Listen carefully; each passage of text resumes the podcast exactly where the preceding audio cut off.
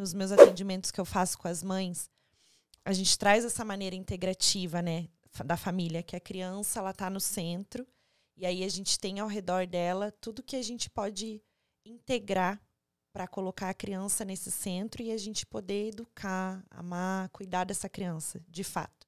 A mãe ela tem um papel totalmente isolado desse centro aqui, porque a gente precisa trabalhar muito mais a mãe, porque é, é a base ali de, de do que está acontecendo no ambiente familiar. Muitas vezes, se a mãe não está bem, não está fluindo, sabe? Porque entre casal vira uma disputa vira quem faz mais. É uma disputa, fica aquele casal cabo de guerra. Eu faço mais, você faz mais. E aí, quando a mãe se coloca num papel de que ela precisa delegar, ela precisa pedir ajuda, né? Nas, nas funções dela também. E ela coloca uma, o parceiro como uma inserção daquilo para ele participar, ensinando e mostrando nas atitudes dela, tudo trans, se transforma.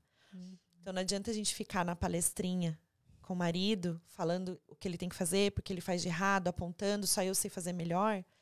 Não, a gente tem que trazer ele para o nosso lado, ensinar. Não é ensinar a ser pai. Uhum. É diferente. É a gente dizer como que a gente gostaria que fosse feito, mas do jeito dele, e assim a gente consegue se unir. Porque senão toda hora fica uma disputa, né? De quem faz mais, quem faz menos.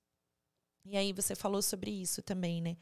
De é, toda essa culpa, toda essa carga que vem da mãe, isso já está enraizado, né? É muito assim. Por que, que a gente tem que ter todo esse peso? Que peso é esse que foi empregado que a gente não pode fazer nada fora do esquadro que você é uma péssima mãe? Isso não existe. Uhum. São escolhas. É o que a gente quer pra gente. Eu sou uma mãe que eu gosto de trabalhar e eu tenho meu tempo de qualidade com a minha filha. Eu tenho meu tempo de conexão. E eu sempre vou falar isso porque é a minha maneira de maternar, uhum. assim como você tem a sua. E a gente precisa se acolher. Porque Sim. quando uma mãe não ajuda a outra, é muito pior. Sim, e a gente vê muito isso, infelizmente. Muito, demais.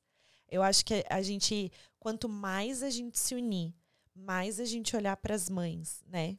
Nesse, nessa forma de ajudar mesmo, de apoiar, de acolher, mais a gente vai criando um laço gigantesco. É uma rede. Não essa rede de competição, de julgamento. Quem faz mais, eu sou melhor, meu sofrimento é maior do que o seu. Não, mas espera aí, eu faço isso, você faz aquilo. Isso não existe. É que nem quando eu começo algum grupo terapêutico, eu sempre falo no começo, né? Aqui não é o lugar que você vai ser julgada, aqui é o lugar que você vai ser acolhida.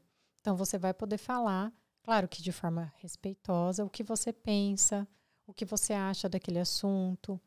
E as mães no começo ficam receosas. Aí, uhum. conforme vai passando o tempo e que elas percebem que ali realmente é um lugar para aquilo, elas falam: aqui é o único momento da minha semana que eu realmente falo o que eu penso, que eu sei que vocês vão entender o que eu estou falando, que vocês não vão julgar, que vocês vão pensar junto comigo que maneiras que eu posso fazer para melhorar aquilo, para passar por aquele desafio.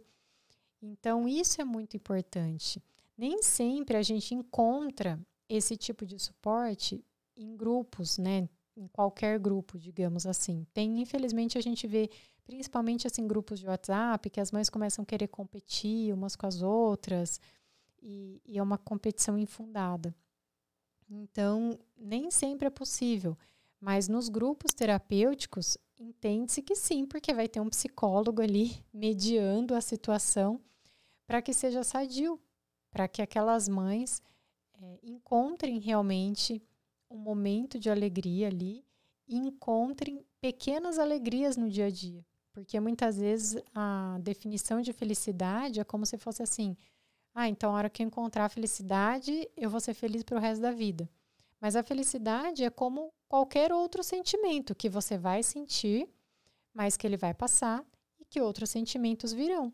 É. Né? Então eu sempre falo assim. Felicidade não que... é ser, é estar. É um Sim. estado de espírito. É. Sim, e eu sempre falo que quando você estiver muito triste com alguma coisa, você precisa se lembrar de que aquela fase vai passar. E quando você estiver muito feliz com alguma coisa, você tem que aproveitar muito e se lembrar que aquela fase também vai passar. Porque senão a gente se apega a que ser feliz é ser feliz o tempo todo, e aí vai ser frustrado sempre, porque ninguém vai ser feliz 100% do é. tempo. Mas o principal é a gente saber se acolher também, né? Sim, se permitir. Erra, se permitir errar. Porque, e também não é só pedir desculpas o tempo todo, né? Pro filho, olha, filho, desculpa, a mamãe errou. Não. É a gente falar, filho, a mamãe estava muito nervosa. Eu, eu não vou fazer isso da próxima vez. Eu não vou mais gritar. Eu vou tentar não perder a paciência, sabe assim? Porque uhum. senão o filho também entende que se ele erra, ele também vai pedir desculpa, né? Vira. Resolve. É, vai ser recorrente aquilo. Uhum. E não é. Uhum. A gente tem que mostrar. A capacidade de pensar da criança é tão fantástica que eu sempre é, procuro fazer isso com a minha filha, sabe? De uhum. mostrar para ela quais são as formas dela se acalmar, quais são as. Eu preciso fazer ela pensar.